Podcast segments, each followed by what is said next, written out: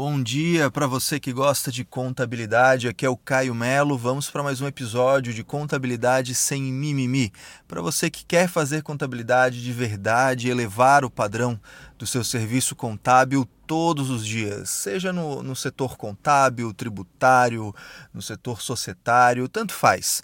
Aqui a ideia é a gente trocar figurinha, trocar dicas, sacadas do que a gente pode fazer para melhorar ainda mais e entregar melhores resultados. No primeiro cast, no, no episódio passado, falei, falei para você sobre a minha dica de ouro né, para como evoluir todos os dias nessa nossa profissão. E hoje quero compartilhar com você uma outra sacada que eu tive é, ainda no começo da profissão, que foi o que me ajudou muito a atingir níveis altos de, de performance na contabilidade em pouco tempo, em relativamente pouco tempo. A, a, a sacada é essa: quanto mais a gente quer avançar na contabilidade, mais precisa voltar no básico. Vou explicar.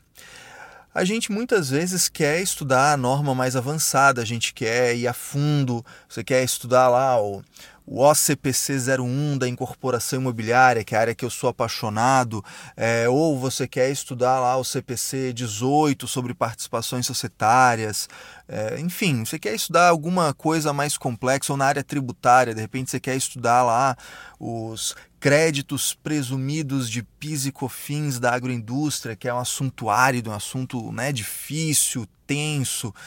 Mas antes de fazer isso, você precisa ter o básico muito bem feito. Não adianta querer correr maratona, não adianta querer aprender a dar mortal para trás se você não sabe andar.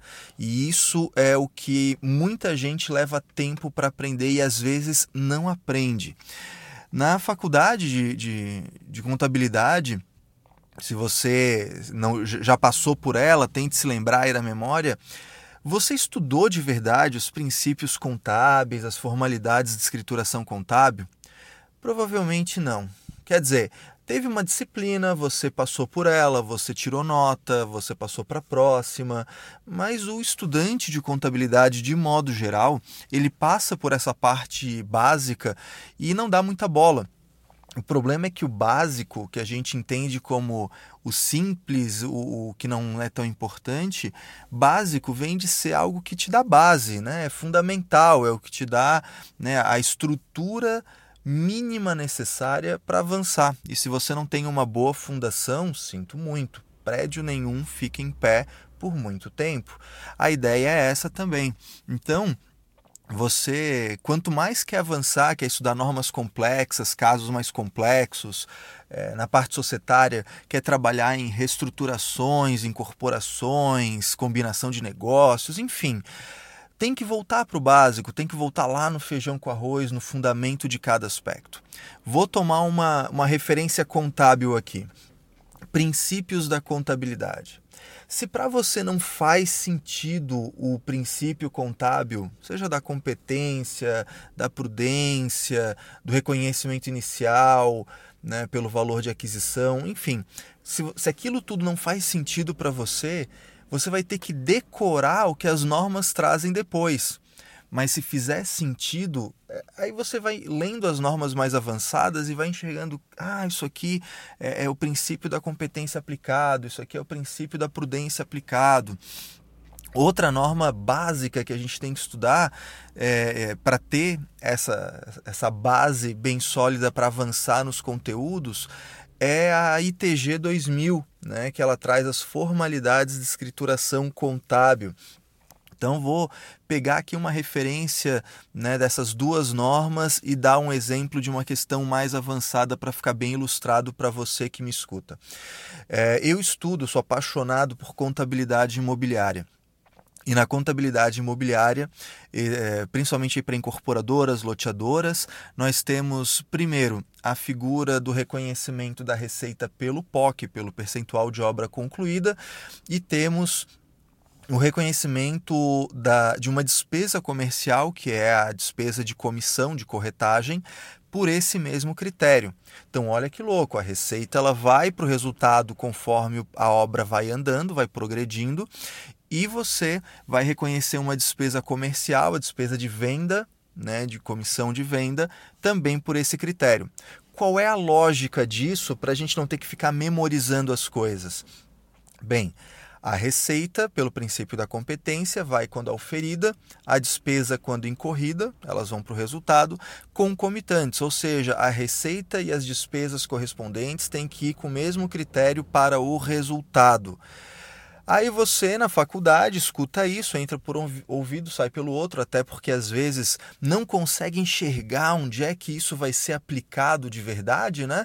E se preocupa em memorizar e bem na prova, ir para a próxima festa, ir para o barzinho com os colegas e pronto.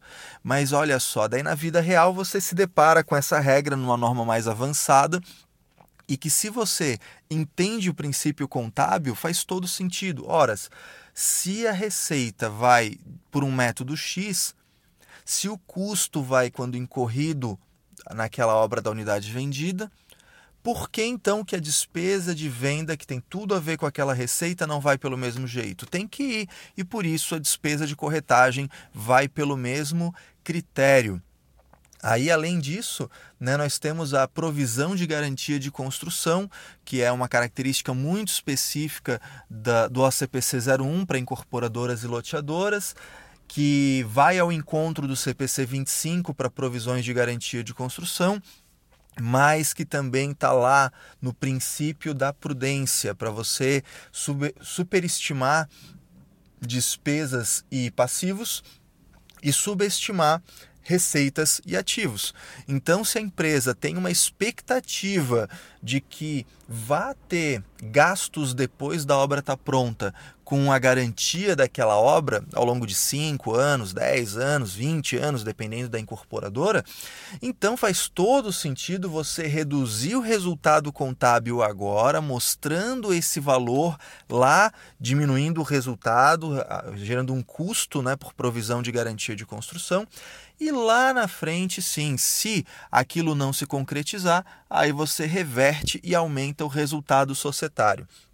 Então perceba que se você estuda a, a base, se você estuda o que é mais fundamental é, o avançado fica óbvio, né? Então, quanto e isso é muito louco. Quanto mais você avança, mais você precisa voltar no básico e cada vez que você volta no básico, você lê aquilo e aquilo faz mais sentido e você se aprofunda, você entende melhor o que cada palavra daquela está querendo dizer e quando você vai na matéria mais avançada, aquilo vai ficando mais fácil.